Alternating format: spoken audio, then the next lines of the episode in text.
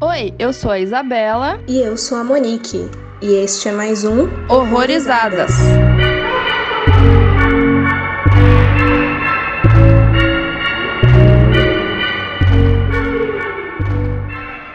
Sejam bem-vindos a mais um episódio aqui no Horrorizadas. E hoje a gente vai falar aí de um found footage barra documentário chamado The Devil's Doorway, que veio aqui com um título horrível de A Maldição da Freira. Não julgue pelo título, amiguinhos. É, vou até falar um pouquinho mais disso depois, mas quem tá aqui com a gente hoje é uma pessoa que gosta de analisar o mal aí das coisas. Seja muito bem-vindo, Rodrigo. Cara, obrigado pelo convite. Tô super feliz de estar aqui, apesar do título título, falando em mal, o mal do mundo é esse tipo de tradução. Se vocês não tivessem me passado o título original, eu nunca ia parar nesse filme. é foda. É o tipo de filme que, porra, você passa batido com esse nome, né? Eu não sei você, Monique, se foi esse o teu caso ou se você, tipo, ah, vou me arriscar aqui, vou ver esse filme chamado A Maldição da Freira, não sei. Então, foi mais ou menos, porque assim, eu descobri ele quando eu tava fazendo aquela lista megalomaníaca lá de 52 filmes dirigidos por mulheres, e como tava difícil encontrar algumas coisas nas locadoras digitais, eu tive que me apegar ao que tinha. E eu tinha muito preconceito com esse justamente por causa do título em português. Mas aí eu vi e me surpreendi até, porque eu achei que ia ser muito pior. Uhum. Depois que vocês me passaram, né, eu fui ver que tinha esse filme em algumas listas de bons filmes de cinema recente dirigido por mulheres. É. E já fica até reclamação. Fui procurar resenhas disso, tanto em português quanto em inglês, e muita gente confundindo o nome achando que era um homem na direção. Hum... Que doideira! Aí, além do título ruim, ainda criam esse problema. Bom, o nome dela eu não sei pronunciar, eu acho, mas é a Slim Clark. E o roteiro também é dela, e com mais o Martin Brennan e o Michael B. Jackson. A história fala que no outono de 1960, os padres Thomas Riley e John Thornton são enviados pelo Vaticano para investigar um evento milagroso em um lar irlandês para mulheres órfãs, grávidas solteiras ou com transtornos mentais. Lá eles encontram uma adolescente grávida com sinais de possessão demoníaca e acabam descobrindo algo terrível. A sinopse também não ajuda muito não a vender o filme, porque ao menos eu, assim, fico meio com essa vibe de mais um filme de exorcismo genérico, sabe? É, se eles tivessem tirado a parte com sinais de possessão demoníaca, teria ajudado um pouco eu acho. Sim. é, não, honestamente, é difícil vender esse filme, assim. Se me dissesse essa sinopse, se me mostrasse capa, aí eu vejo a tradução. ia ser muito difícil bater nisso. Tem outras coisas que podia ressaltar do filme, assim, numa sinopse, cara. Sim. Não precisava ser, nossa, dois investigadores sobrenaturais do Vaticano, eles vão lá procurar confusão com o demônio. é bem difícil. Esse aí, ah, eu já ouvi isso em algum lugar. É, e esse filme é de 2018. Eu entenderia se ele fosse, sei lá, de 2010. Não sei 2010, mas assim, mais antigo um pouco, que ainda tava na vibe do possessão, tava saindo um monte de coisa, eu até entenderia vender desse jeito. Mas agora, assim, 2018, tá, faz quatro anos, mas mesmo assim, é meio recente, né? Uhum. Fico até imaginando por que colocaram a tradução do título também. E aí você pensa naquela pessoa que vai assistir filmes de jumpscare atual e bate no Freira. Uhum. E, ah, vamos pegar um título e, e aproximar essa galera, vai vender melhor. Só que esse pessoal chega num filme desse, cara, já vai reclamar logo no início nos primeiros segundos. É, é complicado isso. Mas assim, eu acho que justamente por as minhas expectativas estarem tão baixas, ele acaba me surpreendendo. Reassistindo, já sabendo de todo o desenvolvimento, notei mais defeito do que eu notei na primeira vez. Eu acho que realmente eu não tava esperando muito dele, assim, na primeira vez que eu assisti. Mas assim, eu gosto que ele mexe com alguns temas ali que saem do lugar comum. Eles também têm umas escolhas criativas que eu achei bem interessante. Mas eu queria saber de vocês, então, quais foram as primeiras impressões? Eu não estava esperando muita coisa também quando eu vi a sinopse, só que um aspecto me chamou já de cara, que era o formato de 16mm. Então, nesse ponto eu criei expectativa. E no primeiro contato, assim, na hora que eu ouvi o áudio, eu trabalho com edição de áudio. na hora que começou a rodar e eu ouvi o áudio, eu falei, cara, isso aqui deu um, um trabalho, pelo menos nesse começo do filme, e já me ganhou. Então, a maior parte do filme, até o arco final ali, finalizar os personagens, eu gostei bastante. Tem uns probleminhas com o final, mas no geral me agradou. Me agradou muito. É, eu acho que ninguém tava esperando nada desse filme. é que, é assim, é complicado falar assim assim, sabendo que a gente escolhe os filmes porque tem algumas coisas legais para debater. Eu já imaginava que teria também. Então eu sabia que você não teria escolhido uma coisa 100% genérica que não ia agregar em porra nenhuma, né? Uhum. Eu sabia que ia ter alguma coisa. Mas sim, eu também não fui esperando tanto. Mas eu achei ele um filme bem direto, até porque ele é curto, né? Então ele vai bem direto ao ponto, não fica se enrolando. Eu não concordo com algumas escolhas que eles usaram pra algumas coisas lá, mas depois a gente fala. E eu também fico meio assim com o final. Também não sou muito fã, não. Enfim, acho que sem spoiler não dá pra falar mais muito que isso. Sim. E eu acho que o que cativou um pouquinho um lugar dele assim no meu coração é pelo contexto ali em que ele tá inserido. Por muitos motivos. Primeiro, porque é de uma diretora. E daí ela foi convidada ali pela experiência dela no teatro, porque ela já tinha até mestrado, se eu não me engano, em cinema, mas ela não tinha ainda dirigido nenhum longa. E aí o produtor ele só tinha o conceito que ele queria uma história se desenvolvendo ali nas Madeleine Laundries, que eram essas instituições da Irlanda, como a gente tem o contexto bem ali no começo do filme, comandados pela igreja para mulheres que eles denominavam como fallen woman, é, desajustadas, mais ou menos assim, né? Uhum. Eu achei interessante porque, quando eu falo que o filme sai do lugar comum, é que o foco dele não me parece muito o exorcismo e é mais cutucar mesmo essas feridazinhas do país, desse histórico da igreja e do que eles do que eles fizeram e tudo mais. Então, eu acho isso interessante. Um dos motivos também que me motivaram a ver ele no início, apesar de achar muito genérico, é porque eu, particularmente, não encontro muitos found footage com direção feminina. O que eu conheço aí veio depois dele, que no caso é aquele Mom, que a gente até falou aqui, e o I Blame Society, que tem texto lá no blog. Uhum. E como o Rodrigo falou aí, ele é filmado majoritariamente em 16mm.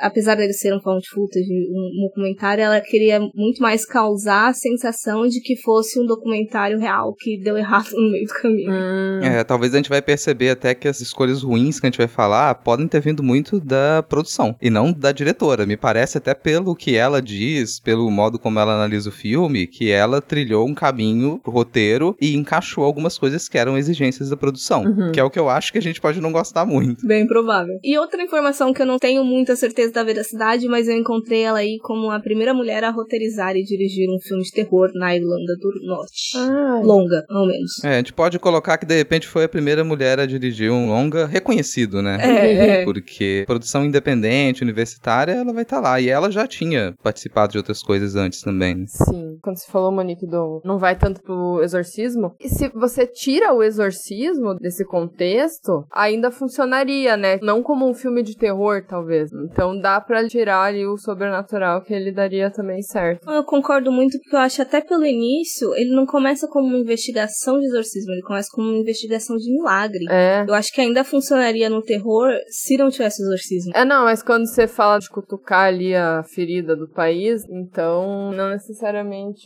poderia ir pra um terror também, né? Ah, sim. E é interessante também, um outro contexto aí, é que a diretora, ela foi mãe aos 17, quando ela teve o filho dela, foi um ano depois da última instituição do país fechado. Hum. Daí ela falou que, apesar dela reconhecer os privilégios que ela tem, da família dela não estigmatizar ou abandonar ela, ela sempre ficou pensando que se ela nascesse num contexto diferente, ela poderia ser umas mulheres dessas instituições, entendeu? Pela gravidez ali ainda na adolescência. Eu achei isso muito forte também, assim. Essas lavanderias, né? Elas ficaram abertas do século XVIII até 1996. Então, pô, é uma coisa da nossa época. Isso ainda estava acontecendo. E quando você descreve o que, que acontecia lá dentro e o filme dá um enfoque nisso, muito forte na primeira parte, cara, é um processo de escravidão, assim. Essas mulheres elas eram levadas para aquela instituição para poder trabalhar para a igreja, trabalhar para o convento, para as fresas que estavam ali, como prisioneiras. Era um processo de escravidão e que funcionou até a década de 90, cara. Isso, assim, ficou a coisa mais forte ainda. O filme ganhou muito significado, trazendo pra atualidade. Assim, é assustador pensar que faz tão pouco tempo, assim, né? É até assustador saber que isso existiu, né? Isso daqui me pariu. É uma coisa também que foi falado, né, por causa do nome. Quando o Rodrigo falou do filme A Freira, que saiu no mesmo ano, aí talvez eu tenha entendido o porquê do nome parecido. Que é a escolha dessa tradução. Porque tem A Freira, que saiu em 2018, que também tem a ver com convento, só que puta, é um filme escroto. Eu não gosto desse filme. Ninguém gosta. Ah, é, pois é. Aí eu acho que também tem isso. Eu acho que é o título parecido, lançou perto, eu não sei. Uhum. Muito obrigada aí, marketing nacional, por esse tipo de coisa. Distribuidoras. Prefere vender e não entregar nada. É. É isso, resumindo.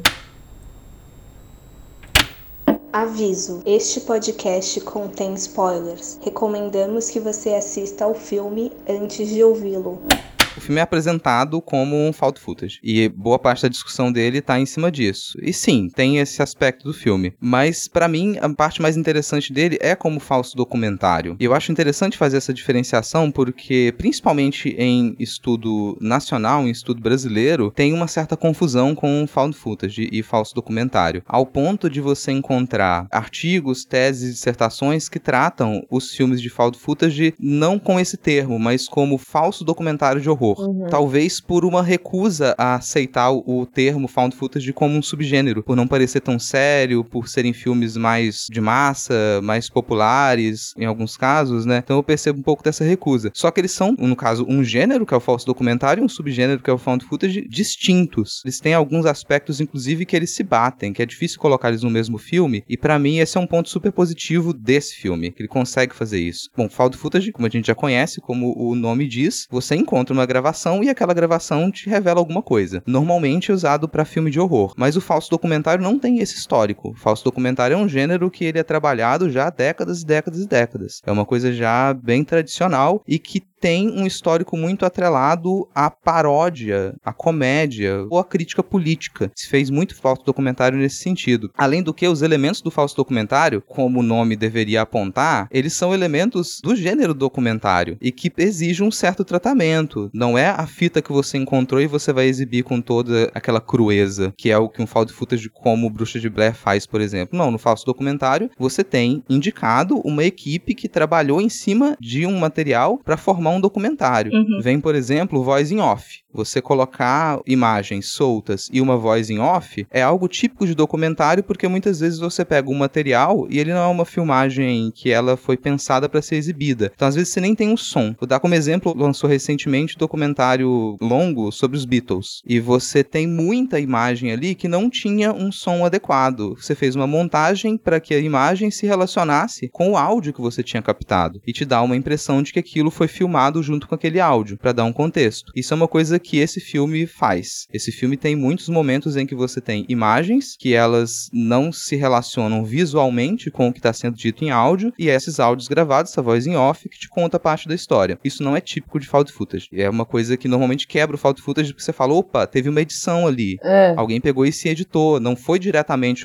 a fita que você encontrou. Quebra aquela relação que a gente espera ter com found footage, que é eu tô pegando um material de primeira mão que foi encontrado e ninguém assistiu ainda. Grande surpresa. O que, que vai ter aqui? Então, para mim, esse filme, pelo menos até o giro para a segunda parte, que é a que eu gosto menos, ele trabalha muito mais com o falso documentário. O personagem que vai filmar, o padre John, ele desde o início é apresentado como um padre que ele tem interesse nessa coisa de gravar imagens, de ser um pouco mais cineasta, ele quer registrar tudo que tá acontecendo ali. Tem um diálogo com o padre Thomas, inclusive, que o padre Thomas fala: tá gastando filme à toa, uhum. para de filmar isso aqui, vai entrevistar as internas aqui, que você tá gastando fita à toa aqui. E ele pega a câmera na mão e quer fazer esse papel. Inclusive, como um personagem interessado em filmar, isso justifica porque que às vezes ele tem um enquadramento melhor, ele se preocupa com a iluminação aqui, ele quer seguir um enredo para aquele mistério que ele tá acompanhando. Para mim isso é diferente do found footage. Uhum. Mas ele tem um pouco de found footage ali e ele é apresentado assim. Eu gosto de fazer essa diferenciação porque às vezes a gente pega esse material e começa a dar desculpas. Opa, peraí, foi um found footage, mas isso aqui tá fora do found footage. Olha, o cara pensou em fazer. Ah, essa voz em off quebrou aqui a minha suspensão de descrença. No falso documentário isso é proposital, é para quebrar mesmo, é para você se envolver com a ideia de que alguém investigou aquilo e construiu um filme para te contar uma história. E dá para perceber na hora que o filme para de ser um falso documentário e embarca completamente no found footage. É, quando eu tava vendo eu pensei muito nisso, tanto é que eu até pensei, será que eu perdi o começo do filme que tava contextualizando alguma coisa, no sentido de que é um falso documentário ou não? Porque ele tem sim esse formato e eu penso nele talvez para justificar algumas coisas que ele é um found footage dentro de um falso documentário. Uhum. Como se as pessoas estivessem apresentando essas imagens encontradas. E daí adicionaram a edição, porque ele tem ali umas trilhas sonoras sonoras que não fazem sentido, né, para aquilo que tá acontecendo. Por isso que eu até falei que eu não gostei muito de algumas escolhas, colocar um som em alguma situação lá para criar uma tensão e depois o som some e você sabe que não é um som do ambiente ali, sei lá, o demônio gritando, não, é tipo uma música mesmo.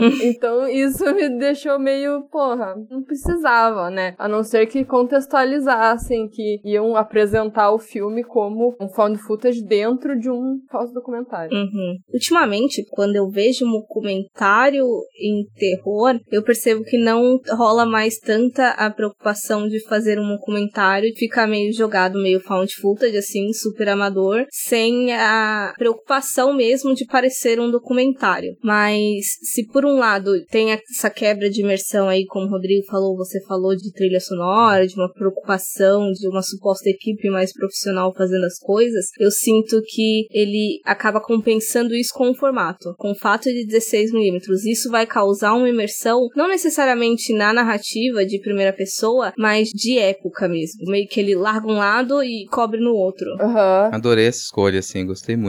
Inclusive porque tem uma ligação com um documentário amador. No histórico de uso de 16mm, quando ele começa a ser popularizado na década de 30, na década de 40, você tem algumas outras saídas pro cinema que elas são mais interessantes. Então o pessoal já tá filmando em 35mm. Só que a televisão aparece no meio do caminho e a televisão começa a utilizar muito 16mm para fazer reportagem, porque óbvio é mais barato, está produzindo material ali com muito mais frequência e depois que esse tipo de filmagem 16mm vai para televisão, tem relação com esse quadro da televisão de 14 polegadas ali da época, o 16mm ele passa a ser utilizado por muito documentarista independente, documentarista amador. Então, para década de 50 e década de 60 era super comum você ter documentário independente em 16mm. É meio que um resgate dessa história do cinema também quando ela escolhe fazer uma ideia de documentário, um falso documentário usando 16mm. Isso é uma das coisas que já me ganhou. Até ressaltar o áudio do começo. Para quem for assistir, se puder assistir com fone, não é o filme inteiro. Depois entra essas trilhas sonoras que eu concordo também ali que eu achei meio tosco. Agora, no começo, nos primeiros minutos do filme, a impressão que eu fiquei é que eles estavam usando realmente a captação de áudio precário de uma câmera da época, assim, porque é um negócio meio mono, abafado, pegando ruído de tecido, o microfone estoura às vezes. É, eu fiquei pensando se foi emulando uma câmera 16mm ou se realmente eles usaram uma câmera 16mm. Porque eu não entendo mesmo de filmagem, porque lembra daquele filme que a gente falou, o Antrum, Uhum.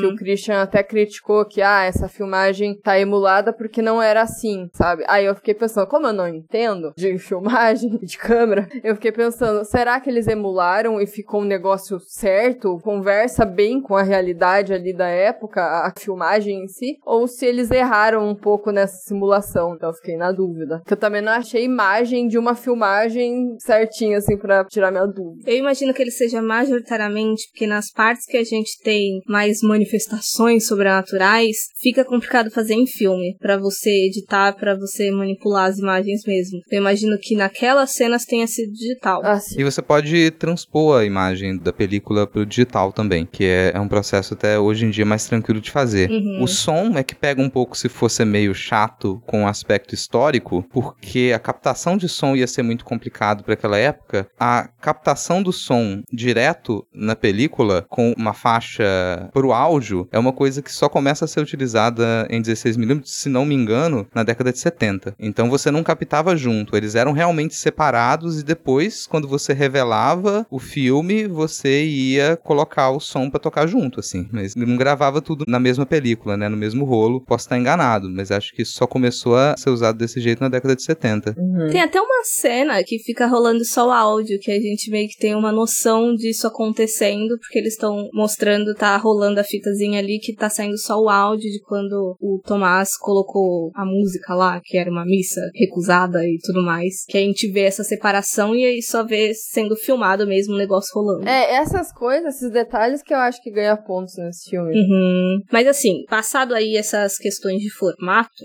eu gosto, e eu até já falei em algum episódio, não lembro qual, mas eu acho que dentro do cinema do terror, a gente ainda não viu muitos filmes interessantes sobre essa parte de investigação católica para além do exorcismo. Então ele começar com aquela coisa de estátua chorando sangue, eu achei muito, muito, muito interessante, até porque são eventos que, entre muitas aspas, aconteceram, não necessariamente que eram milagres Uhum. e que já foram, inclusive, investigados aí pela igreja. Então eu gostei muito dele começar assim. Eu lembro muito dessas histórias de milagre que Santa chora sangue, né? Porque a minha infância foi na década de 90, então isso é bem presente pra mim. Eu consigo lembrar de muitas histórias que envolvem isso e também outras pessoas que fizeram milagres, tipo a menina que chorava cristal, né? Não lembro, depois descobriram que ela enfiava um monte de cristal no olho. E, gente, Uhum. só que na época, você não, não esperava que poderia ser uma mentira, assim, deslavada. Porque você não conseguia pensar em como seria mentira, sabe? Porque você via aquilo e não tinha como pesquisar. Aí você ficava pensando, né? Porra, como assim? Não faz sentido.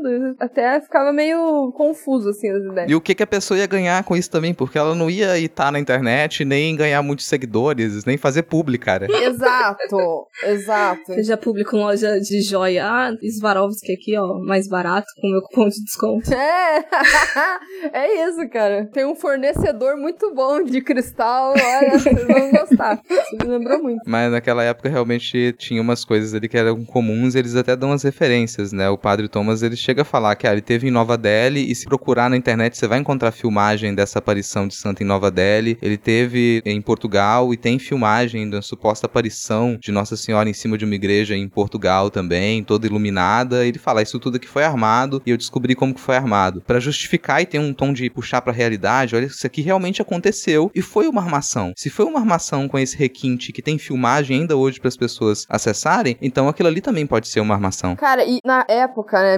1960, pra você descobrir que era uma farsa era muito mais difícil, né? Não tinha nosso Photoshop querido. E é isso que eu acho da hora, que eu fico puta de não ter tanto filme ainda, porque, querendo ou não, é a igreja ocupando um papel que a gente não esperava que fosse ela que fosse assumir, que é de descobrir as fraudes. É, e não de apoiar, né? É, entrou num momento aí da história que todas essas coisas de exorcismo e tudo mais, depois de um monte de pior que deu, obviamente, que era eles mesmo que já ia com essa descrença e é doido, porque querendo ou não, acho que isso já é peso suficiente pra gente ter muitas discussões dentro de um filme. É. Sim, eu queria ter um filme sobre Nossa Senhora aparecendo na janela do prédio. Não sei se vocês lembram, de janela de prédio aparecia a imagem de Nossa Senhora e depois foram ver que era o detergente que utilizava pra poder limpar, que fazia aquele formato. Lembrei de Jesus no cu do cachorro. Pô, isso vale um filme, cara. Imagina, tanto lugar pra se aparecer, você aparecer no cu de um cachorro. se manifestando. É, quando vocês falam, né, da igreja católica tá desvendando e tal, e tem um padre entre os dois que ele é bem cético. Eu achei isso bem interessante também, o padre ser muito cético. E eu fiquei pensando nisso, porque eu só lembro de um filme que tem um padre assim, que é no filme O Exorcista, que o padre mais novo, o padre Carras, ele é um psiquiatra, né? E ele começa a justificar a possessão da Reagan como uma doença psicológica. E até ele querer comprar o exorcismo, demorou. Então eu lembrei muito dele assistindo o filme. Não tô comparando esse filme com o Exorcista, mas esse personagem em si, sabe? Ah, mas eu acho que dá pra comparar, até porque a diretora, ela tem essa influência mesmo. Ela não nega que ela tem influência ali do clássico, não. É que acaba comparando muito filme daí. Se você pegar, vou comparar com o Exorcista, Uhum. só de ter a dinâmica de dois padres e uma garota possuída, qualquer filme é Exorcista. É. Por isso que eu quis sair um pouco, assim, mas o Padre Carras, que é o mais novo, né, que também tem dois padres, o mais velho, mas no caso do Exorcista, o mais novo, que é o mais cético, né, no começo. Aí eu lembrei dele. E eu gosto do ceticismo desse padre Thomas, porque não é aquele ceticismo de, nossa, eu entrei em algum tipo de crise pessoal por conta de um trauma externo à igreja. E aí agora eu tô questionando tudo, eu tô perdendo a minha fé. Hum. Não, ele não tem necessariamente medo de perder a fé dele. O descrédito dele é porque a igreja levou esse descrédito, sabe? Ele tá ali há muito tempo e olha, não vale a pena lutar por isso aqui. Não é que eu não acredito em Deus, não é que eu não tenho fé, eu só não acredito na igreja. Aham. Não, assim, dessa dinâmica dos padres, duas coisas. Dos poucos filmes que eu vi que envolvia essa coisa da investigação, todos tinham essa dinâmica de era um padre mais velho e tinha um padre mais novo e um assumia esse papel de crente e o outro de incrédulo. Eu imagino que seja até um artifício muito fácil de seguir, justamente pra você tentar balancear a narrativa do filme de ir pro sobrenatural ou não, enfim. Só que uma coisa que eu acho interessante é pelo nome dele mesmo, porque imagino que seja essa referência direta ao São Tomé, aquela coisa toda do ver para crer, né? Então foi uma boa conexão. É, E quando você falou de dois padres sempre em filme, eu fiquei pensando se não era algo padrão na época dos exorcismos, terem dois padres mesmo, e daí a galera pegou essa referência. Não sei dizer como que era um ritual, né? Ou como ainda é, né? Porque eles ainda fazem. Ah, mas hoje em dia é no palco, né?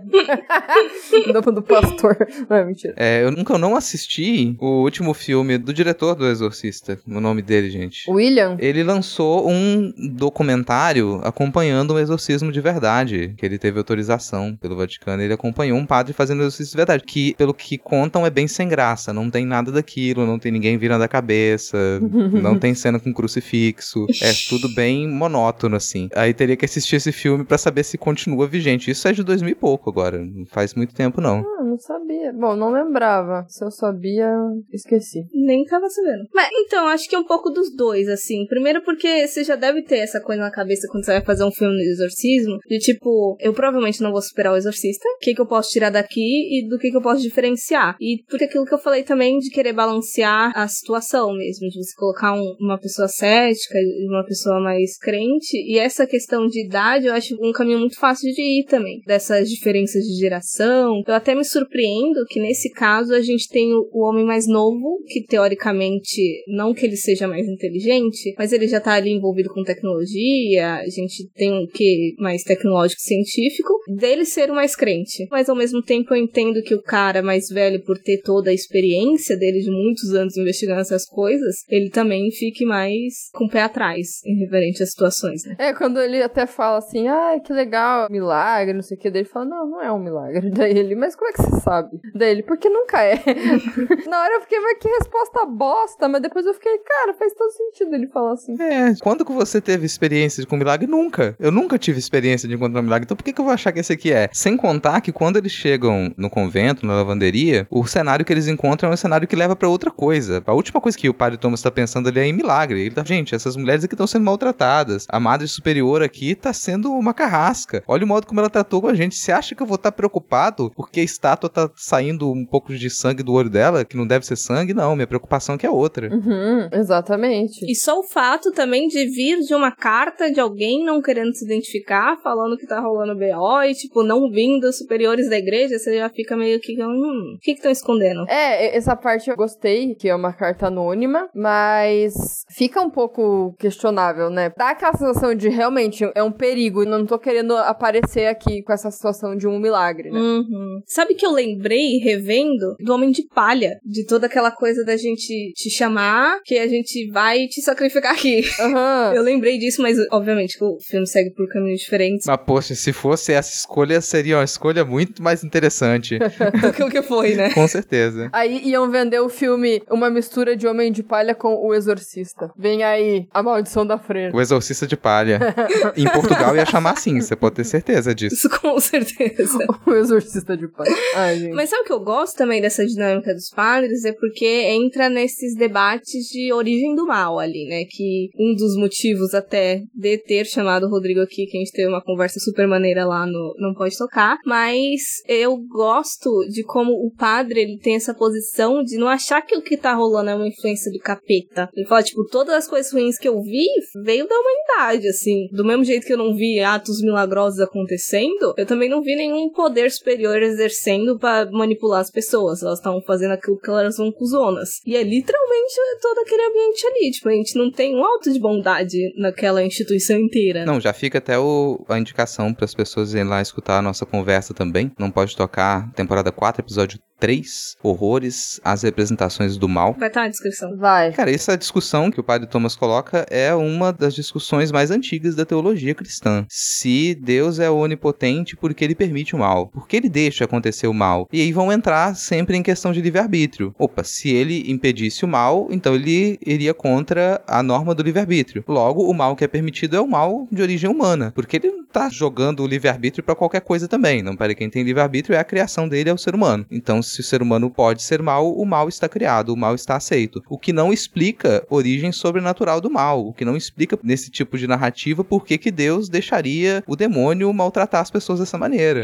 Isso aí nunca fica explicado. E é claro que o padre vai ficar, pô, peraí, eu não encontrei nenhum milagre até hoje. Ao mesmo tempo, eu não encontrei nenhuma indicação desse mal sobrenatural, o que tá de acordo com a minha fé. Agora, o contrário, que é o que as pessoas fazem, isso aí tá mais do que comprovado e é isso aí que eu vou sempre enfrentar. O personagem ele fica muito bem construído quando pensa, peraí, é um padre com formação, é um padre que ele tem uma experiência muito grande, então ele não precisa ficar entrando em questionamentos que eles seriam questionamentos super introdutórios. Não, ele já passa por cima daquilo, não nos explica isso, mas ele toma a postura de alguém que passou por todas essas discussões teológicas e que chegou à conclusão de que onde tem ser humano, vai ter mal. É, essa questão dele não justificar o mal em algo sobrenatural é muito boa. E quando o Rodrigo falou, né, do livre-arbítrio, dele ter criado o ser humano com o livre-arbítrio, não sei, deve ser um questionamento também, por que criar o ser humano com a predisposição de seguir o mal, né? Porque não criou um ser humano perfeito. É, tem todo aquele paradoxo de Epicuro sobre todo aquele rolê de onipotência, ciência, benevolência, discussões filosóficas, né? Exato, vai pra muita coisa. Mas sabe por que, que eu acho que é isso que o final fica um pouco perdido? E aí a gente já deu alguns spoilers aqui. No final, você tem uma adolescente que ela é encontrada no porão, trancada, mas tem outras jovens, outras mulheres aparentemente trancadas lá também, né? E ela tá grávida. E a madre superiora diz: bom, ela engravidou, então ela não é mais pura. Só que depois você descobre que, na verdade, ela era virgem, ela tinha engravidado, e então ela tá numa analogia muito evidente pra Virgem Maria. É. Você tem estátua de Virgem Maria sangrando na lavanderia no convento inteiro, e você tem uma adolescente que ela ficou grávida contra a vontade dela, e ela é virgem, e ela tá passando por todo aquele sofrimento, ao mesmo tempo em que ela parece estar tá possuída. Uhum. Sabe? Aí é que a coisa tem um giro. Até esse ponto eu tava achando super interessante, inclusive essa discussão. Só que para mim escapa dessa delicadeza que é esse debate sobre a falta de fé, a descrença na igreja como instituição, uma instituição promovendo o mal, e o que mais poderia ser discutido em cima das lavanderias ali que existiram de verdade, para cair para uma coisa muito mais reprodução de clichê de menina possuída, assim. E para mim fica até quase contraditório com o tom do filme, porque tá, beleza, tinha todas as discussões sobre o mal aí, a gente tinha aquele personagem que sabia que a maldade vinha do ser humano, e daí, querendo ou não, o filme se joga de vez no sobrenatural. Tem uma força ali sobrenatural exercendo maldade naquele lugar, além de terem pessoas exercendo mal naquele lugar. São muitos motivos para não gostar disso, mas o que eu achei interessante, que foi até você colocou na pauta, Rodrigo, desse negócio da Virgem Maria possuída. Por quê? Quando a gente foi gravar o episódio Demônio lá, eu estudei umas coisas. Um dos livros que eu li foi o The Satanic Scream, o subtítulo lá, alguma coisa como o guia ilustrado pro capeta no cinema. Uhum. E daí, ele fala que uma tendência das narrativas envolvendo demônio, do Satanic Panic de maneira geral, que é sempre colocar a parte ruim como sendo uma antítese total, assim, nas iconografias. E daí o que acontece? No catolicismo a gente tem essa concepção imaculada, né? Aquela coisa bonita de provação de fé. Então, nos filmes, o que a gente vai ter como bebê capeta vai ser uma mulher sendo sacrificada contra a vontade dela. Nesse caso, o que me deu foi mesmo a ideia de bebê capeta, como tinha toda uma seita ali, parecia que eles estavam querendo usar a menina para dar a luz ao bebê capeta. Foi o que eu entendi, não necessariamente que seja o certo, né? Mas então, eu, eu senti que saiu do lugar comum, que ele se aproxima muito mais da parte católica do que dessa antítese total, como a gente via nos filmes ali pós-exorcista, pós-bebê de Rosemary, e os influenciados por causa disso, né? É, o que me quebra também no final é, é isso que você falou. Só que, por exemplo, quando me joga a informação de que a garota tá grávida e é virgem, eu pensei, não é um milagre, tá ligado? Eles não vão jogar isso como um milagre, ou alguma coisa assim. Eu já tava pensando, não, esse filme não vai cair num óbvio. Aí eu tava gostando disso, mas daí ele acabou indo, né, pra esse lado aí do bebê capeta. Então ele me deu mais falsa esperança, digamos assim. E isso é uma das escolhas do produtor, que a diretora, ela, na entrevista, comenta que, bom, o produtor queria uma jovem possuída. Ele fazia questão que tivesse uma jovem possuída no filme. Ah. E pra mim fica até, chegou nesse ponto do roteiro aqui, vamos encaixar uma jovem possuída nessa história? E que, ah, bom, até consegue encaixar de uma maneira interessante, mas a solução para mim, aí é o uso errado do clichê. Porque você começa a aparecer com os pentagramas na parede, você começa a colocar umas cruzes de cabeça para baixo, e a menina falando grego antigo, e aí daqui a pouco tem uma cena do padre jovem lendo algo que obviamente o padre mais experiente sabe, É. tá, que ele tava parecendo um cientista explicando pro outro alguma coisa super básica. Pra que, que tem essa cena? Por que, que ele tá lendo algo que o outro obviamente sabe? Aquilo ficou meio didático demais. E que a gente também sabe, né? É, É, sobre as filmagens que o padre jovem está fazendo e ele começa a presenciar ali as crianças e tudo mais. Eu entendo que eles quiseram construir um- o padre mais velho como um padre totalmente incrédulo, enfim. Aí o cara falar que viu tal coisa, que, que aí ele fala, não, você sonhou. Eu achei muito, ai gente, vamos ouvir o cara o que ele tem pra falar, por que, que ele ia mentir, sabe? Eu fiquei um pouco, ai, que preguiça desse negócio de, ai, eu vi o negócio e a pessoa não acreditar, sabe? é, sei lá, eu sou companheiro de batina, cara. Você tá achando que é o quê? Que é um, um estagiário? É. Do ensino médio que chegou aqui, que não faz a menor ideia do que tá falando? Pera, também limites, né? Não só isso, mas eu acho que a escolha de mostrar pra gente que tudo tá acontecendo e aí colocar todas essas discussõezinhas de tipo, ah não, você tá doido, é exaustivo pra quem vê. Tipo, não tivesse aparecido nada pro espectador e realmente fosse uma dúvida, eu até entenderia esses embates. Agora, se a gente tá vendo e mesmo assim tá colocando alguém falando que não, só é exaustivo. É complicado, até porque teve um momento que eu pensei, ah, tudo bem, tá justificado, ele tá filmando em 16mm, ele não tem como mostrar as filmagens Padre Thomas agora porque ele precisa revelar esses negativos. Só que logo na sequência tem uma cena dele projetando o que ele filmou pra ele mesmo assistir. Opa, se você filmou, por que que você não projeta isso e mostra pro Padre Thomas também? É, é. Foda-se lógica. Foda-se, eu tô certo, mas eu quero paz. não vou provar aqui, foda-se. Temos coisas mais importantes aqui pra focar, então deixa. Deixa pra lá. Depois eu jogo na cara desse velho. Depois que a gente tiver morto, alguém descobre. Não, e assim, tem limites pro ceticismo do Padre Thomas. Porque, tipo, chega uma hora que todas as estátuas estão chorando ao mesmo tempo. E ele ainda tá parecendo que ele não acredita naquilo. Que tem alguma coisa pra ser revelada, que ele vai desvendar o mistério e quem é o charlatão da história. Cara, não. Até a pessoa mais cética coloca lá e você vai estar com 200 estátuas dentro do negócio chorando ao mesmo tempo. Ou vocês estão inventando tecnologia pra época, realmente tá acontecendo algum tipo de milagre. Essa ideia funcionaria muito bem pra um filme numa época mais atual. Poderia ser uma maneira ali de, ai, vou chamar um padre aqui pra investigar e a gente tá forjando as coisas. Isso ia ser muito legal, isso é um plot, né? Não funcionaria nesse filme, mas é... Tem aqueles filmes de mágico lá, Now You See Me. Ah, sim. Então, dá pra fazer um desse aí, olha só. Eles conseguiram criar uma mágica nesse nível. É. Eu lembrei do Death of a Blogger, que é o cara lá fingindo, mas não é um milagre, no caso. Cara, é. Who do you think you are? You send all the country's dirty wee secrets here, here to my home, and sally off without a care in the world. Sweep it all under the carpet and expect us to hide the dirty laundry. Isn't that it, father? Mas o que eu gosto, acho que, obviamente, tudo que mais me chama a atenção no filme, por mais que eu tenha falado de outros pontos altos aí, é essa questão do papel da mulher dentro ali dessa hierarquia, né? A gente já falou de como elas eram colocadas em, em regime de escravidão mesmo, com toda certeza, um monte de mulher que tava ali era só pra dar lucro mesmo, lavando aquele monte de roupa. E pra vender as crianças, que também é real, isso acontecia. É, então, quem que era? Ele ia contar pra alguém. O bispo. O bispo, quando ela fala isso, você ficaria surpreso de ver que ele não ficaria surpreso com essa informação. Uhum. Tem muita coisa que era muito normalizada ali, que todo mundo sabia, mas enfim. É interessante porque, primeiro, eu acho que o papel da madre, no começo, a filha da puta me enganou, assim. Por mais que ela fosse escrota, mas ela tinha um discurso de tipo, vocês estão vindo aqui, acha que conhece, que sabe de alguma coisa que tá acontecendo, e o que a gente mais faz aqui, o convento inteiro, é se livrar das merdas que vocês fazem. O que a gente sabe que historicamente é correto também, né? Só que ela também tá naquela posição de poder, e aí ela subjuga as outras mulheres que estão ali dentro da instituição onde ela deveria cuidar. Mas toda essa coisa de mulher nesse papel de subordinação, de só um apoio ou então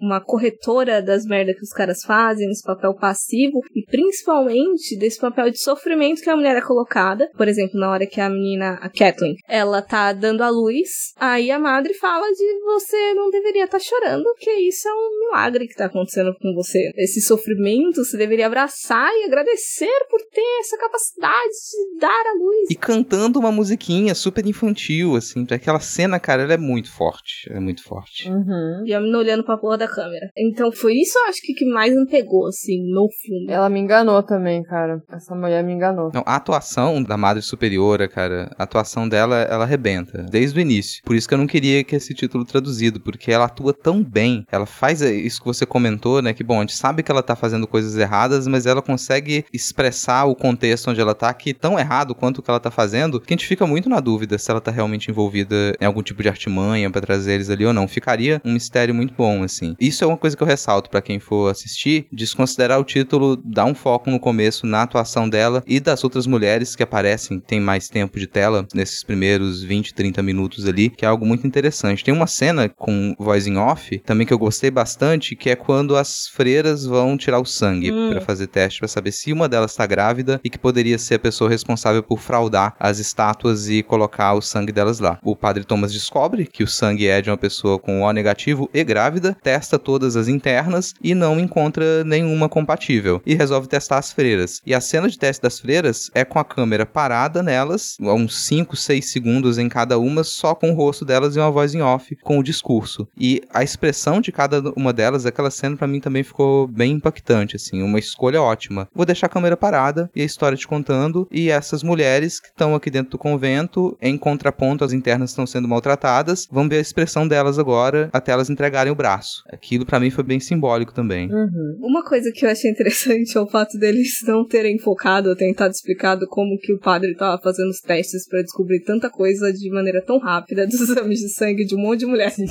Detalhes. É, não, eles conseguem revelar filme. O cara devia ter levado, sabe, um equipamento gigantesco para ele conseguir filmar tanto, revelar os filmes. Aí tem um laboratório para fazer teste de todo tipo, porque ele tá lá coletando todo tipo de amostra das estátuas e ah, daqui a pouco eu vou ter o resultado. Uhum. Isso num lugar que parece afastado, porque quando você precisa chamar um médico, tem hora que o médico vem rápido, tem hora que o médico não vem, não aparece. Essa parte final, para mim, ela peca muito por conta disso também. Você tem que dar explicações para algumas coisas e começa a acontecer tudo muito rápido. A partir do momento em que a adolescente grávida, ela tem um surto, todas as estátuas do convento da lavanderia se quebram e ela tá tentando arrancar o bebê do próprio ventre. Depois daquilo ali é tudo muito acelerado. Eu olhei, gente, tá faltando só 20 minutos e naqueles 20 minutos o filme se transforma completamente. Ah, esse filme passa voando. Eu não sei se eles tiveram pouco tempo pra fazer, enfim, não sei. Mas essa escolha de passar tudo muito rápido também não gostei, porque eu não senti muita imersão nesse final. Eu pensei assim, agora que vai ter aquela clássica cena de found footage que o cara fica correndo e a câmera balançando e não sei o que. Aquela sensação mesmo de que vai dar aquele cagaço, né? De você estar tá naquele lugar junto com os personagens, né? E a câmera vai virando e você, puta, vai aparecer alguma coisa. Enfim, eu sempre falo que esse tipo de cena me deixa bem apreensiva. Eu, eu me assusto muito fácil. Só que nesse filme eu acho que foi tudo tão rápido que não deu tempo, sabe? Uhum. Eu me senti desse jeito. Acho que talvez uma coisa que contribua para isso é a mudança de ambiente. Porque aqueles corredores, aquele cenário, o modo como eles aproveitam, e a locação é uma locação muito assustadora. Se eu não me engano, foi filmado dentro de uma dessas antigas lavanderias. A locação, ela causa um efeito na gente. E nos últimos minutos você abandona essa locação dos corredores, das portas que elas são muito pesadas e fazem barulho. Você não entende muito bem a arquitetura daquilo, fica perdido. Tem sombra daqui, sombra dali. Você vai para túnel escavado. É sim, daquilo ali me tirou um pouco, porque pô, eu não quero ver esses caras correndo dentro de túnel escavado como se eles fossem exploradores ali, uma coisa quase, sabe, Indiana Jones do terror. Aí chega no final e o Padre Thomas, que era um cara que até o momento não tinha tocado na câmera, aparentemente agora ele sabe manejar uma câmera de filmagem 16mm, ele sabe manejar o microfone e vai ter aquela cena dele se confessando no finalzinho. Deixa eu posicionar a câmera aqui e deixa eu fazer um registro pra posteridade. Última confissão de Padre Thomas. Aquilo ali, para mim, não tem relação nenhuma com o resto do filme. No momento que eles entram naquele bagulho ali, totalmente. Mas uma coisa que eu fiquei pensando? Na verdade, duas. Primeiro, de como tem alguns found footage, de maneira geral, que acabam na porra de uma caverna. E segundo, do como caverna me remete a útero. Não por questões estéticas, não é exatamente isso. Mas eu sinto que com uma certa frequência, o que eu vejo em narrativas é essa metáfora de local que teoricamente pode dar vida e exterminar. Pessoas podem renascer a partir de cavernas, ou reaparecer, ou sair transformadas, enfim. O que vai acontecer na caverna vai te mudar e aí você vai sair uma pessoa totalmente diferente. Mas eu não gosto desse tipo de cena, que eu gosto de ficar reparando em detalhes e quando tá todo mundo correndo num lugar escuro, eu não consigo prestar atenção em porra nenhuma. É. Me deixa zonza, não gosto. É, e eu acho que foi muito tempo fazendo isso. Por mais que o tempo seja curto, a maioria foi gasta nesse artifício. Eu acho que quando é uma coisa ou outra, precisa justificar que a pessoa está num lugar escuro, que é difícil de manejar uma câmera, daí acontece lá de dar um tremelique ali, mas eu acho que essa parte foi realmente mal pensada. Uhum. É, a analogia com o útero, eu acho que ali tem a ver no filme até, da caverna, se for lembrar daquela cena. Bom, eles adentram a caverna, se perdem e eles seguem esse choro do bebê, que seria o bebê que acabou de nascer. Eles vão seguindo esse choro e chegam num espaço onde aconteceria uma missa satânica. Aí você, bom, você chegou no útero, tem a criança ali, ele vai em direção ao pano vermelho, conteria o bebê e não existe bebê. Uhum. Meio que fica aquela impressão pra gente, ah, então na verdade nunca existiu bebê. E toda essa artimanha não tem um bebê de verdade aqui, e quem vai aparecer pra eles é a freira canibal agora, né? A feira zumbi canibal, que eles tinham acabado de encontrar morta também. Então, pra mim, até tem essa analogia no final, mas a coisa começa a falhar em diversos aspectos, assim. E até a ser meio cômica. Se a gente for pensar no padre John repetindo algo que ele repete há muito tempo: ah, essa lâmpada vai queimar. A minha lâmpada aqui de filmagem vai queimar, a gente vai ficar no escuro. Eu já falei que a minha lâmpada vai queimar e ela vai ficar no escuro? então, se não deu pra entender ainda, tá quase na hora da lâmpada apagar e ficar no escuro. E aí o padre falar: eu tenho mais um fósforo. e eu vou usar esse um fósforo pra fazer a minha confissão derradeira. O que fica confuso também é porque eu perdi completamente, não sei se foi falha minha, não sei se vocês conseguem justificar, mas por que caralhos aquela seita? Cara, é. Cri, cri, cri, cri. Ó, eu não sei justificar, mas eu lembrei de outra coisa com a seita, que foi uma cena que eles estão explorando lá um lugar e aí aparece todos aqueles artefatos satânicos lá e ele vai falar pra mulher e daqui a pouco o negócio não tá mais lá. Aí eu achei muito estranho, porque como que aquilo simplesmente some, né? Porque é sobrenatural, mas ficou um pouco idiota, assim, tipo, ai, você teve uma visão, só que a câmera tava filmando, entendeu? Então não foi uma alucinação dele. Uhum. Tava ali, é uma coisa física que estava ali, entendeu? Então é estranho isso. Eu fiquei um pouco também chateada. Eu também achei meio forçado. E olha que eu nem prefiro explicação. Eu não me incomodo quando não me dão explicações. Ah, simplesmente estava ali e tinha uma seita. Ok. Só que quando tem escolhas pra quem tá assistindo, elas parecem mais simples e mais eficientes, pra mim é aí que o roteiro perde. Muito mais eficiente seria ele tentar levar a freira lá novamente e não encontrar a sala. É. A gente se perdeu aqui no fundo, a gente tentou encontrar agora e não tem. Cadê a sala onde eu tava? É, não tem a sala, exatamente. E eu tava pensando aqui que a gente já conversou disso em outros filmes, não necessariamente sobre esse assunto, de como quando você tem ali um roteiro desenvolvido nessa crueldade humana, digamos assim, né? E aí no final você pega e fica, não, não, só aconteceu porque ela tinha ligação com o capeta, tá ligado? Tudo justifica o capeta. É, então, não que passe pano em toda a história, mas fica essa mensagem meio ambígua de que, tipo, elas só estavam fazendo coisa do mal porque elas eram do mal, assim. Elas eram ligadas com o bicho ruim. É, e aí voltando no que você perguntou, né? Qual é o objetivo da seita, né? Porra nenhuma. Exato. A gente sabe que o objetivo ali do lugar de manter as mulheres e tal era pra vender os bebês, pra fazer elas trabalharem, mas a seita em si, realmente, é só porque é um filme pra ficar mais terror.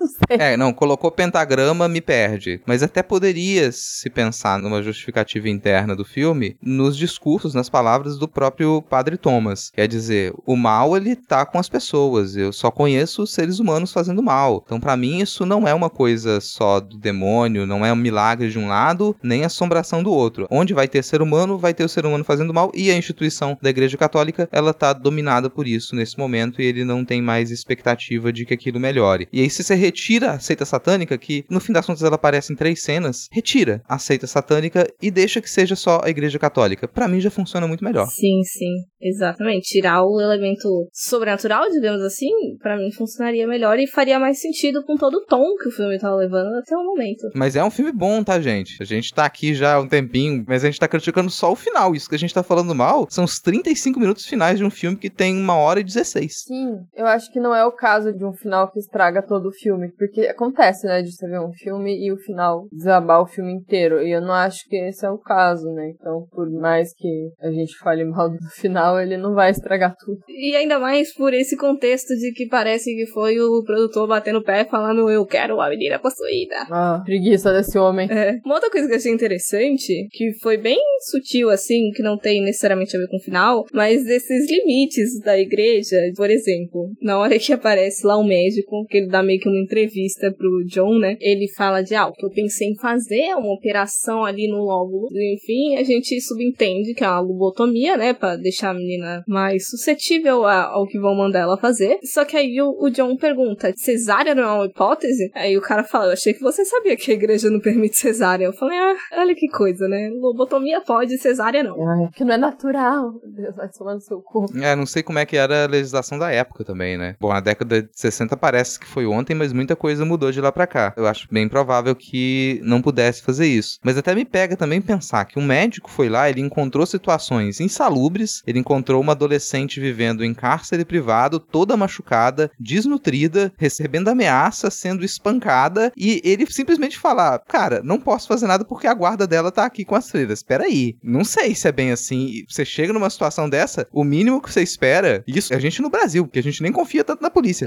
mas o mínimo que você espera é que você vá até a polícia e você fala: Cara, eu acabei de encontrar uma situação de cárcere privado, e aí? Só se ele tivesse algum esquema com as freiras, ganhavam dinheiro por fora, não sei. Não dá pra justificar porque não tem esse contexto, né? Mas assim, eu tô jogando umas possíveis ideias só pra não ficar tão solto, né? Não ficar sem nenhuma explicação. Porque realmente. E ele também não soava um personagem que tava cagando pras pessoas daquele lugar, né? Não era tipo um médico, tipo, ah, foda-se aqui. Não dá pra comparar ele com a madre superior lá, por exemplo. Que ela, foda-se, se essa grávida morrer vai ser o fim dos nossos problemas, sabe? Nesse nível, assim, né? É. Então, realmente, não tem muito contexto dele não buscar ajuda de um outro lugar. Pra colocar o contraditório aqui, né, até em cima do que eu acabei de falar e que você falou também, a gente até pouquíssimo tempo, e ainda encontra alguma outra exceção no Brasil, dizendo que você não podia interferir no cárcere dessas pessoas que estavam presas por conta de uma instabilidade mental. E isso acontecia principalmente com mulheres. Então você ainda encontra isso em alguns lugares. É muito fácil de você ter a pessoa internada e, convenhamos, os médicos estavam junto dessas instituições. Eles atendiam nessas instituições e nada acontecia. Uhum. Então você tem centenas de milhares de pessoas encarceradas até pouquíssimo tempo atrás e que elas simplesmente eram tratadas como animais. Os médicos estavam ali para manter essas pessoas vivas, né? Também não seria de se surpreender. Só com relação àquele médico específico do modo como ele é mostrado no filme que fica um pouco estranho. É.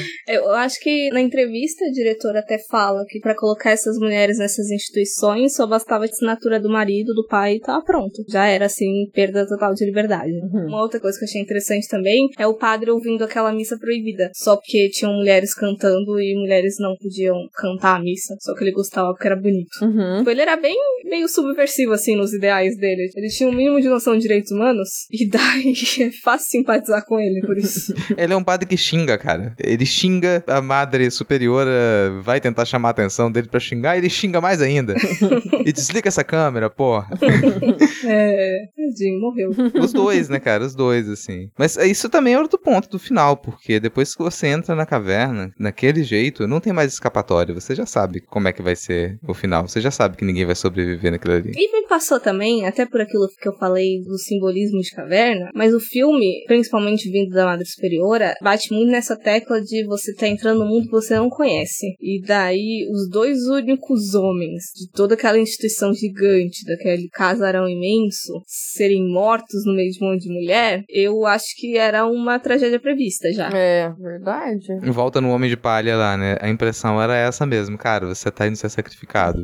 Deixa eu te informar. Não se meta onde você não é chamado. Você não entenderia certas coisas, tem uma hora que ela fala, eu acho. Não, é a segurança dela, cara. Ela é muito segura. Chegaram esses dois, quer dizer que ela não abaixa em nenhum momento. Ela não tem o menor sinal de receio de que vai sofrer alguma coisa na instituição, de que eles têm qualquer poder sobre ela. Que vão descobrir, né? Ela é muito contida, né, em tudo, assim. Ela não esboça preocupação. Nossa, na hora que ele bate na porta dela e ela sai vestida no mesmo segundo, ele, por que, que você tá vestida antes? Ela queria que eu te atendesse de camisola? tipo, ela é muito rápida nas coisas, assim. E isso até, quando que a gente pensa de fora, pelo menos, a ideia de que dentro da igreja católica, os homens, eles têm um poder maior do que as mulheres. E que qualquer padre ali enviado pelo Vaticano, ele seria uma autoridade. Só que ela não se comporta com eles em nenhum momento como se eles fossem uma autoridade sobre ela. Isso já me fez simpatizar com a, a freira maldita. Logo na primeira cena, cara, eu falei, tô torcendo pela freira maldita. Sim, eu simpatizei com ela também, mesmo dela tá naquele espaço ruim de hierarquia, né, entre dois polos, mas me compadeci em partes. E eu acho que ela foi bem construída, tirando a parte que ela era o líder de uma seita. mas eu lembro da Tupá falando em algum episódio do Mundo Freak sobre a gente tem essa ideia de que as mulheres eram sempre rebaixadas, né, hierarquicamente dentro da igreja, mas que em alguns casos, não muito raros, essas mulheres elas já tinham um prestígio social, de às vezes de vir de uma família rica ou alguma coisa, e às vezes elas realmente tinham muito domínio e controle dentro das instalações onde elas ficavam, sabe? Então, eu achei interessante também não ter essa dinâmica dela se rebaixar, porque não tinha sido uma coisa que eu tinha visto até então, por mais que eu tivesse resquícios de que poderia ter acontecido, sabe? Uhum. Mas eu nunca tinha visto isso no cinema, nem ficcional, nem documental, nem por nenhuma. Sim. Aliás, beijo Tupá, minha companheira lá no, no midcast política também. Essa é uma coisa que a Tupá já ressaltou em alguns momentos e que a gente raramente pensa. Ir para um convento, durante muito tempo, era uma saída para mulheres que elas não queriam casar, não queriam se submeter a um marido, não queriam ter filhos, não queriam passar por esse processo. Dentro do convento, você tinha muito mais liberdade do que sendo uma esposa. E você conseguia fazer isso principalmente se você tivesse dinheiro. O fato de você ter entrado para um convento e ter se tornado freira não fazia com que automaticamente você se tornasse pobre. Não são todas as ordens religiosas que têm essa abstinência total e você vai renegar o mundo, renegar as suas economias, a herança da sua família. Não. É, depende do voto, né, que faz. Não é todo voto que é de pobreza, né? E eu acho que as manifestações locais também, dependendo de cada país, de cada região, tinham regras específicas para determinadas coisas. Tem as ordens também, eu sei que tem ordens diferentes também, mesma religião, tipo, na religião católica. Tem as freiras franciscanas, tem uma freira, sei lá, não é sempre igual. Uhum. É, não, você tem é, as diversas ordens e só conta como ordem aí se for reconhecida pela Igreja Católica. Mas você tem muitas ordens também durante toda a história que elas eram renegadas pela Igreja Católica. E aí todo tipo de ponto de vista você encontra, principalmente ali até 1500 e tanto, 1600 e tanto, você encontra as ordens mais diversas. Você tem uma ideia muito específica de como se deve interpretar a fé cristã, se criava uma ordem. Até hoje você tem as ordens reconhecidas ou não, né? Algumas mais conservadoras, outras menos. Se imaginar esse cenário que a gente pintou agora, vocês podem até raciocinar qual escolha seria de vocês, ou no final da Idade Média, início da Era Moderna. Peraí, se você ficar fora do convento, você obrigatoriamente vai ter que se casar. E você talvez não saiba com quem, você não sabe como que seu marido vai te tratar. Ou você pode ir pro convento e você não vai ser mais obrigada a se casar. Ah, mas que tipo de liberdade diferente você teria do lado de fora? É, é. Sabe que eu lembrei que talvez eu gostasse se não fosse seita, mas se elas fossem bruxas. É, ia ser legal. Eu não sei, ia ficar melhor contextualizado, né? Ficou muito fora pra mim essa seita. Uhum. Eu gosto dessa ideia de bruxas como mulheres que não se condicionam ao que a sociedade espera, né? Então, como ela já era toda meio afrontosa assim, me parecia um caminho mais fácil ela ser bruxa do que líder de seita, não sei. E aí você tem uma madre bruxa recebendo outras bruxas. Porque seriam outras mulheres que elas são tidas como anormais pela sociedade, né? E ela vai recebê-las ali. Uhum. Pô, isso seria muito mais interessante, cara. Um coven dentro da igreja, olha só. Olha só quem diria. Cara, a minha conclusão é que eu espero que essa diretora ela tenha muito sucesso e que outros projetos dela sejam aprovados ao ponto dela poder voltar nesse filme, fazer uma reedição e excluir o que, que a produção colocou e fazer só a versão dela.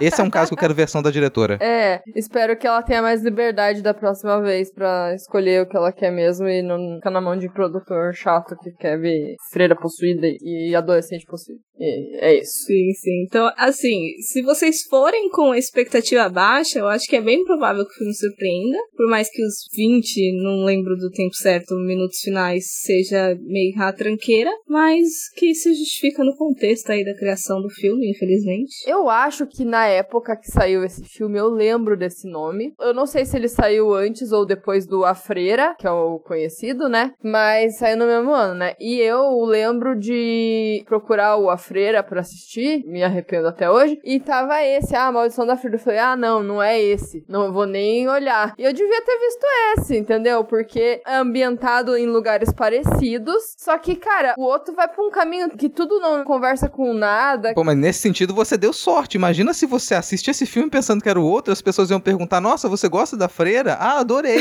Assisti, gostei muito. É, eu ia queimar minha cara, né? Não sei o que é pior. Não, mas eu falei tudo isso pra dizer que, tipo assim, assim, não digo que é a mesma história, mas assim, a ambientação, elementos, coisas que se assemelham, como elas podem uma ser tão ruim e outra ser tão superior, né? Tipo, em quesito. É foda. É, esse é um filme que, como chegaram na diretora já com um conceito inicial assim, dependendo para quem fosse, seria só um filme genérico. É. Que iam apostar muito mais nessa coisa de exorcismo, de menina possuída, de ah, padre, enfim. De não focar de fato em todo o peso histórico dessas instituições no país, sabe? E ela, se eu não me engano, ela já tinha se envolvido numa produção, não lembro se era um documentário ou se era uma série, que ela inclusive chegou a entrevistar, a entrar em contato com mulheres que ou viveram nesses lugares, ou então eram crianças perdidas querendo encontrar as mães que viveram nesses lugares. Uhum. Porque muitas delas realmente foram vendidas para os Estados Unidos. E daí ela também já tinha esse background ali da história dessas instituições. Então, eu acho que poderia facilmente ser deturpado esse filme. Uhum.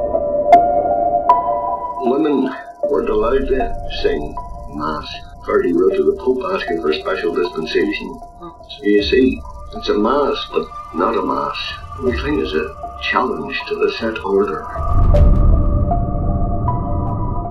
Então, caso a galera aí tenha dado uma chance para a maldição da freira e queira adentrar mais nas temáticas em produções similares, quais seriam as recomendações de vocês? Eu tenho algumas recomendações aqui que elas não vão pro found footage, assim, é mais no foco do falso documentário. Uma é uma tese, então para quem gosta de ler sobre o assunto, uma leitura mais extensa, tem uma tese de 2008, foi apresentada na PUC São Paulo, que é do Matheus Barbosa Emérito, que é uma tese só sobre falsos documentários.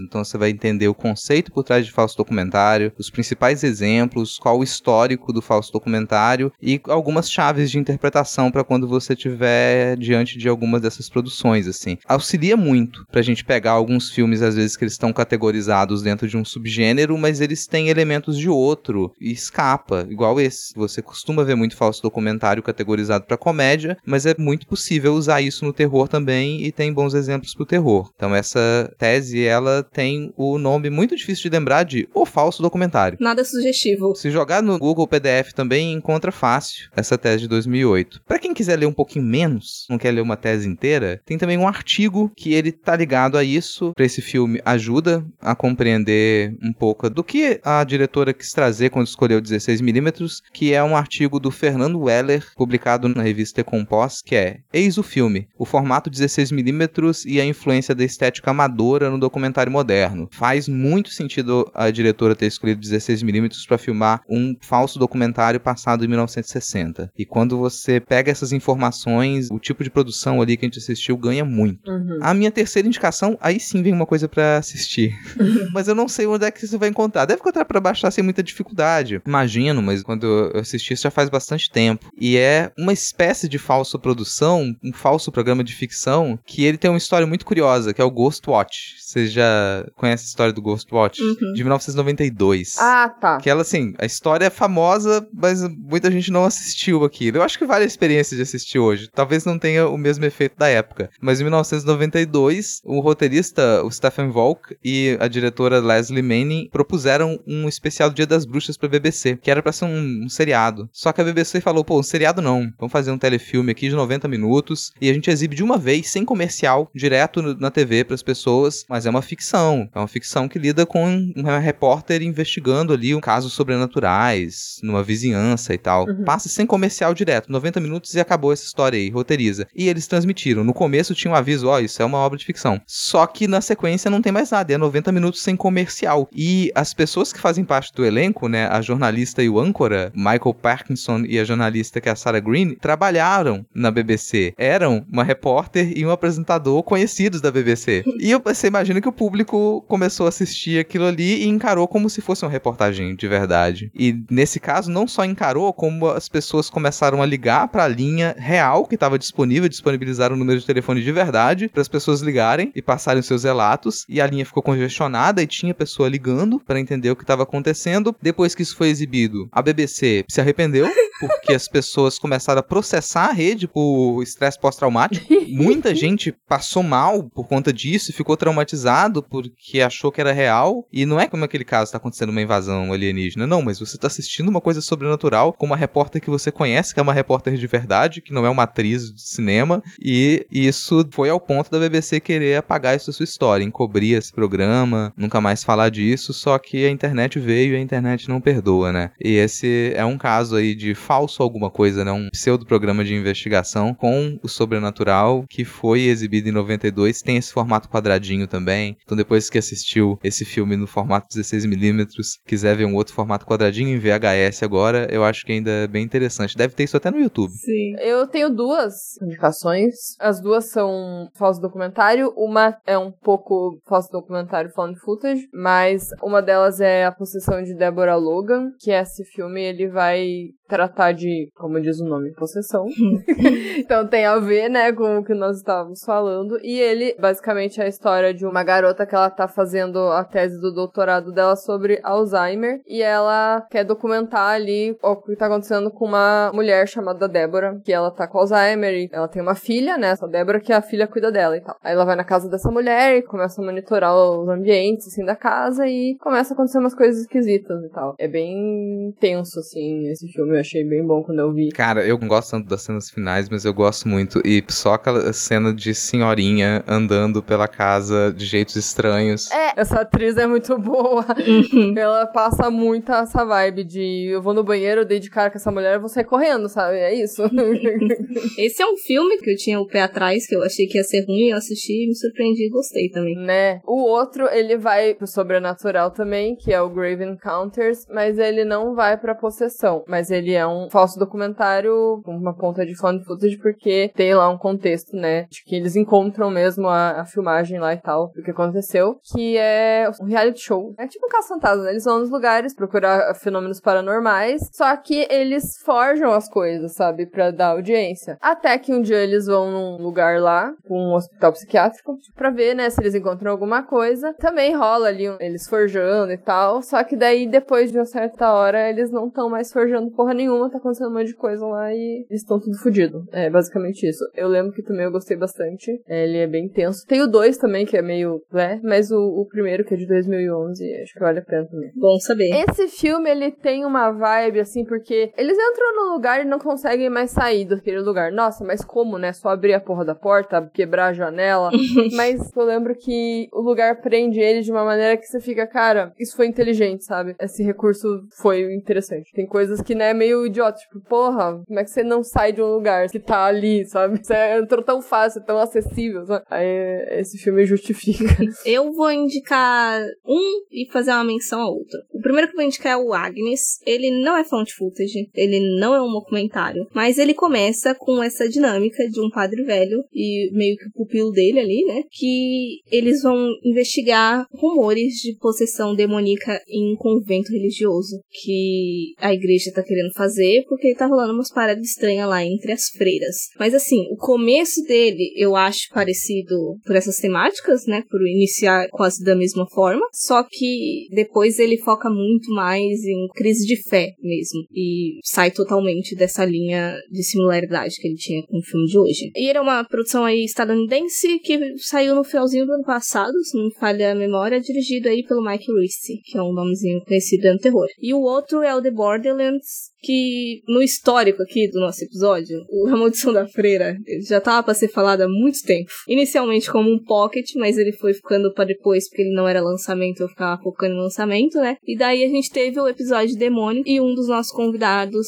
eles recomendaram The Borderlands, então, tipo, só fica esse lembrete pra vocês conferirem aí tanto o episódio quanto o filme também. Que ele ia ser um especial junto com A Maldição da Freira, porque eles têm muitas similaridades aí, porque começa também com esses dois padres indo investigar um milagre numa comunidadezinha. E, minto, não são dois padres. É um padre que tá investigando e o outro é um profissional de filmagem que a igreja contratou. Só que tem essa dinâmica de ceticismo e credulidade, enfim. Uhum. E pra quem quiser assistir aí A Maldição da Freira, se eu não me engano, ele tá no iTunes, no Loki, no Netmovies. E tá no Prime também. Mas caso você não queira pagar nenhuma das plataformas, o que é justificável, é só você entrar no nosso grupo do WhatsApp lá que a gente passa as coordenadinhas, tudo certo. E falando de projetos recentes da diretora, ela não dirigiu, mas é roteirista de um filme que aí tá sendo vendido como um thriller em irlandês. De um homem que, quando ele volta para casa dele numa ilha lá meio isolada, ele descobre que a mulher dele e o filho desapareceram. E a única ajuda que ele vai ter é de um policial aposentado da comunidade.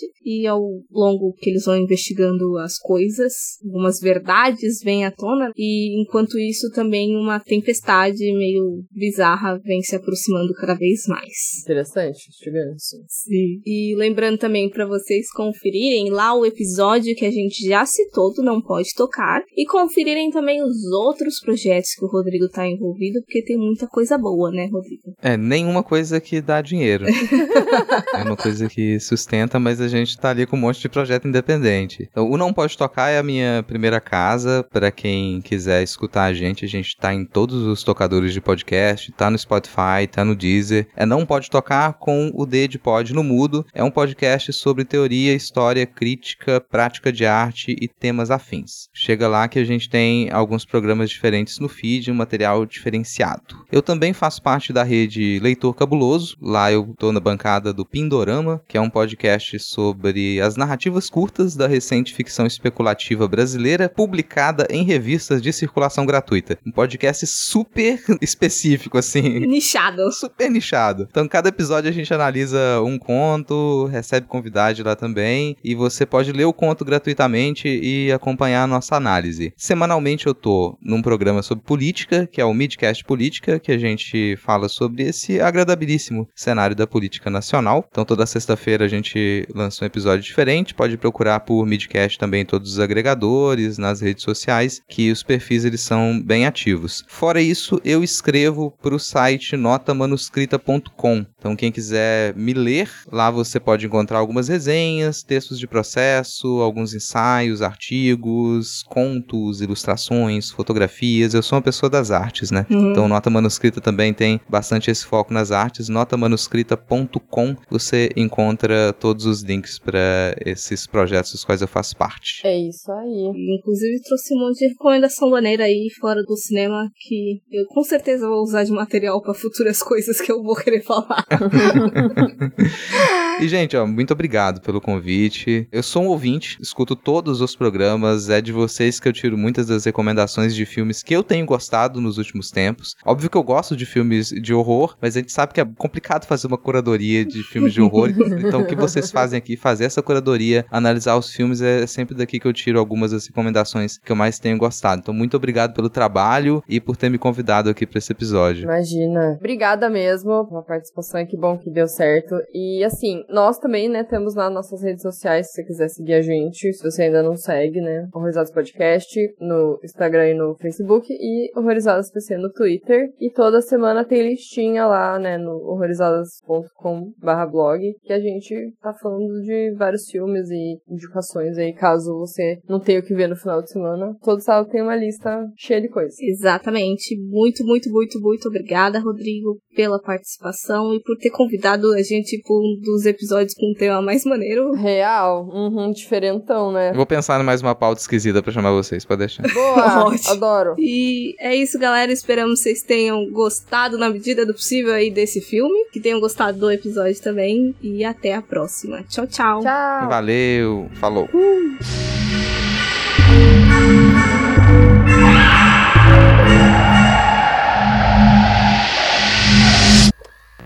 Ai, gente. Ai, eu me, eu me mutei, cara. Eu sou muito idiota. Eu- O teclado é muito mole. Aí eu esbarrei no botão do teclado. Ah, Aí eu fiquei, gente, tem um X na tela. O que aconteceu?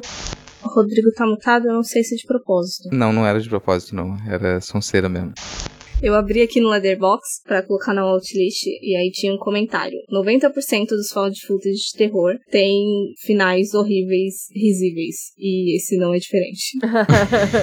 e a capinha, você viu a capinha? É um túnel, olha só. olha só, olha só. Vou parar de assistir os finais. Vou, pera aí, ó. O filme começou a ficar ruim aqui, agora eu paro. Vou ficar com esse final aqui mesmo que tá bom. É,